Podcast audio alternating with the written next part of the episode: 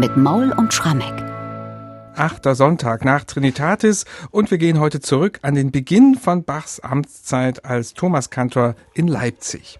Im Juli 1723 hat er hier die Kantate Erforsche mich Gott und erfahre mein Herz komponiert.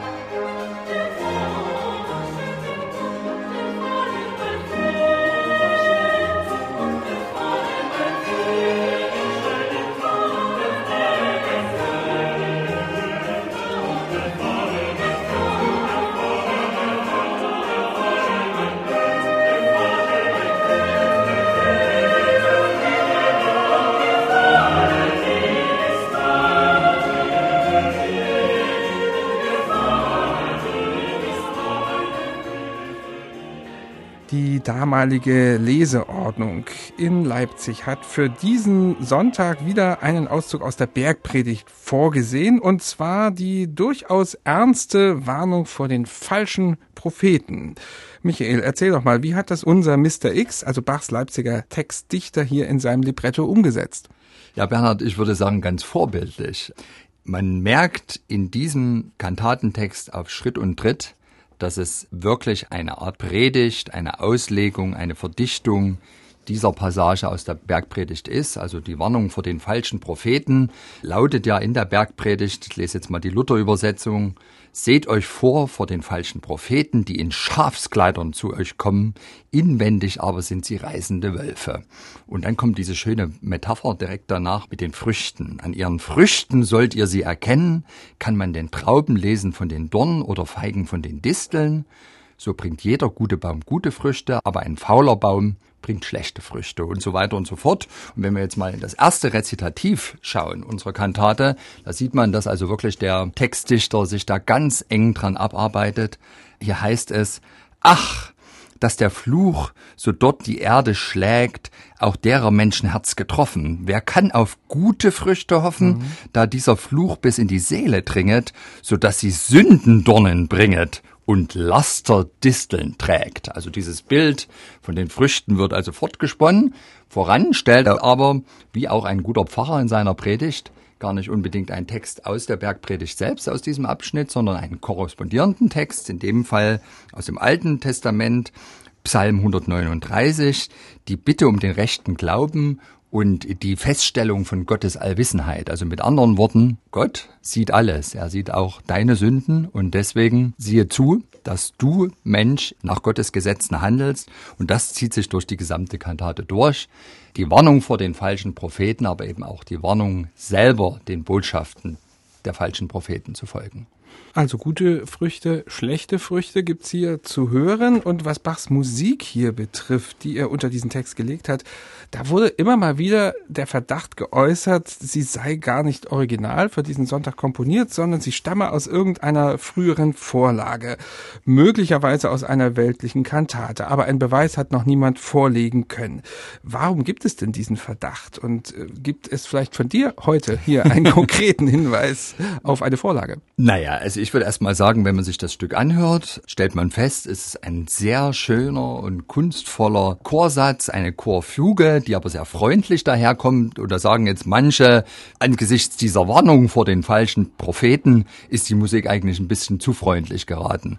Wobei ich sagen muss, andererseits der Text aus dem Psalm, erforsche mich Gott und erfahre mein Herz, prüfe mich und erfahre, wie ich's meine, ist vielleicht jetzt auch nicht ein Text, der einem Komponisten irgendwie solche starken sprachlichen Bilder liefert, dass einem da jetzt eine ganz prägnante dramatische Melodie oder so dazu einfällt. Also es ist tatsächlich ein relativ beschaulicher Chorsatz im Zwölf-Achtel-Takt und deswegen haben einige Bachforscher in der Vergangenheit den Verdacht geäußert, dass Bach hier etwas gemacht haben könnte, was er ohnehin in den ersten drei Monaten als Leipziger Thomaskantor ein paar Mal gemacht hat, dass er sich ein älteres Stück genommen hat, es wieder aufgeführt hat, allerdings hier noch einen Schritt weiter gegangen ist, nämlich einen neuen Text runtergeschrieben hat.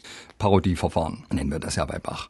Und das Problem ist, wir können es nicht endgültig beantworten, weil Bachs eigene Partitur verschollen ist. Die würde uns vielleicht verraten, wenn wir da sehen, dass die Noten in Reinschrift eingetragen sind, dann ist das immer ein Hinweis, dass er irgendwelche Noten, die schon in einem anderen Manuskript existierten, abgeschrieben hat. Und da sieht die Handschrift tatsächlich völlig anders aus, als wenn er seine typischen Konzeptniederschriften, so sind eigentlich die meisten Leipziger Kantaten überliefert, zu Papier bringt. Da ist es immer ein sehr flüchtiger Duktus, da sieht man richtig, da fließen aus dem Gehirn direkt die Noten in die Komponierfeder. Das ist leider nicht vorhanden. Das Einzige, was wir haben, ist der Original-Stimmensatz. Den hat aber Bach nicht selbst geschrieben, sondern seine Thomaner. Und in dem Fall ist ja klar, die schreiben ja ohnehin nur eine Vorlage von Bach ab.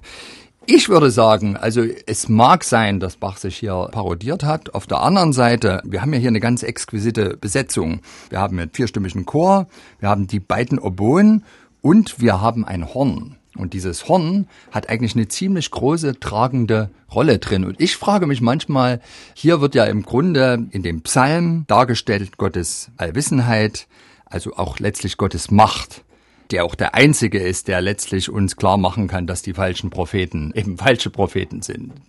Und es kommt ja im Alten Testament durchaus häufiger das Wort Horn vor. Dann ist allerdings das Horn gemeint, was die Tiere haben, ein Symbol für Macht und Stärke. Und da gibt's ja auch das Horn des Heils. Und vielleicht ist er hier tatsächlich hm. Bach so weit gegangen, dass er sich gesagt hat, ich mache jetzt hier einen sehr anschaulichen, schönen Chorsatz und Gottes Stimme wird in dem Horn hörbar. Und da hören wir mal das Horn des Heils. Das Horn des Heils. Vielleicht liege ich falsch, aber ist eine fixe Idee. Sehr schöne Idee.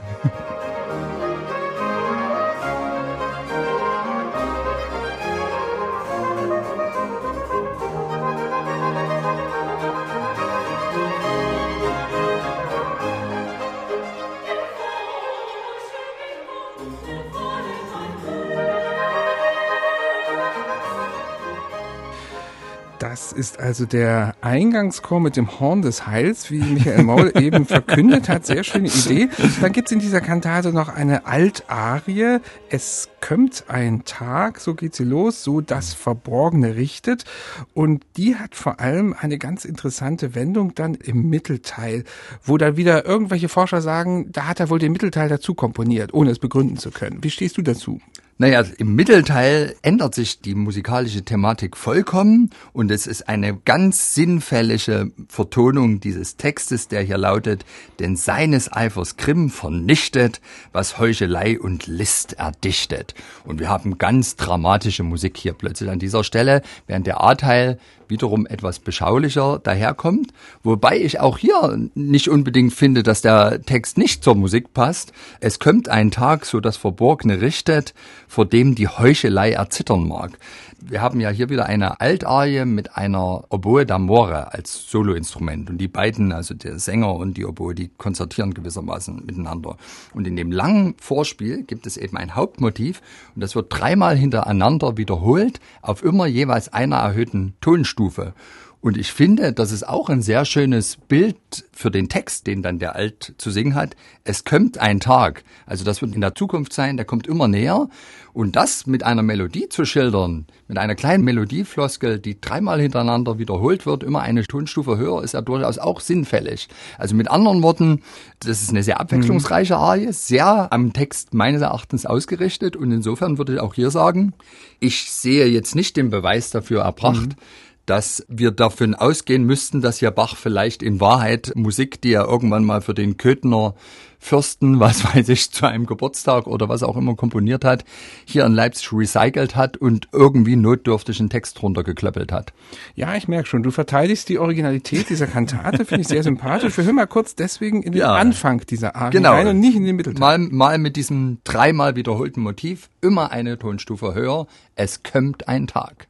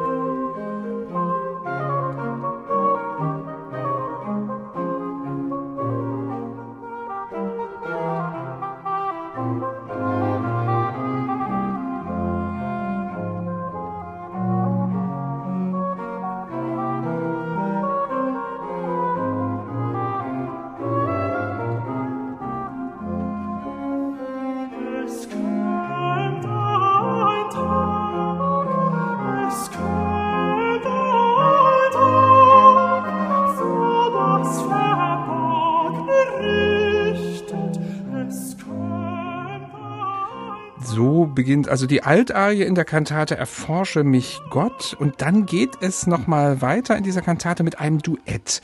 Und auch da sagen die Kritiker, ich bin jetzt hier der Advocatus Diaboli, ja, die sagen, das klingt eigentlich viel zu friedlich für diesen Text. Sünden, Flecken, Jesu, Wunden, also es geht um Adams Fall. Michael, bitte deine Verteidigung der Originalität jetzt. Naja, also zum Beispiel sagen die Kritiker auch noch, wieso eigentlich als Duett vertont, das geht doch gar nicht aus dem Text hervor. Also Bach liefert ja ein Duett für Tenor und Bass. Allerdings, jetzt lesen wir nochmal den Text. Uns treffen zwar der Sünden Flecken, so Adams Fall auf uns gebracht, allein wer sich zu Jesu Wunden, dem großen Strom voll Blut gefunden, wird dadurch wieder reingemacht. Also ich meine, der Text ist ganz klar in der Wir-Form geschrieben. Da kann man schon mal auf die Idee kommen, daraus ein mhm. Duett zu machen. Was mich aber total begeistert, muss ich sagen, wir haben in diesem Duett ganz viele Motive, die nach unten gerichtet sind.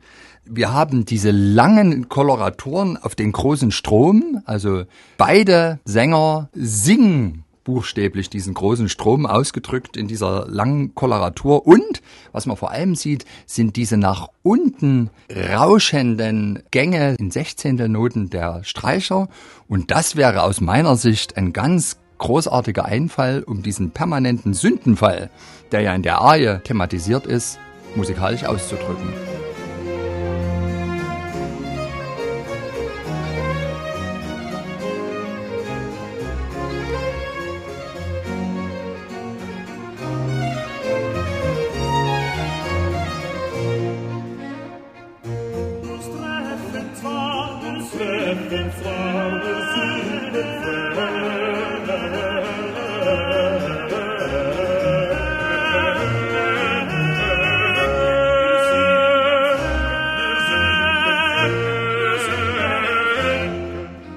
Also insofern, entweder ist es eine dann doch ganz gut gelungene Parodie, dass eben der Textdichter von Bach den Auftrag hatte, Musik, die schon existiert, jetzt mit einem Text zu unterlegen, wo auch die musikalischen Bilder zu den sprachlichen passen. Oder aber, und ganz ehrlich, das ist eigentlich meine favorisierte Deutung, es ist doch eine originale Schöpfung und ich finde, hier hat Bach packend musikalisch den Sündenfall in diese Partitur gezaubert.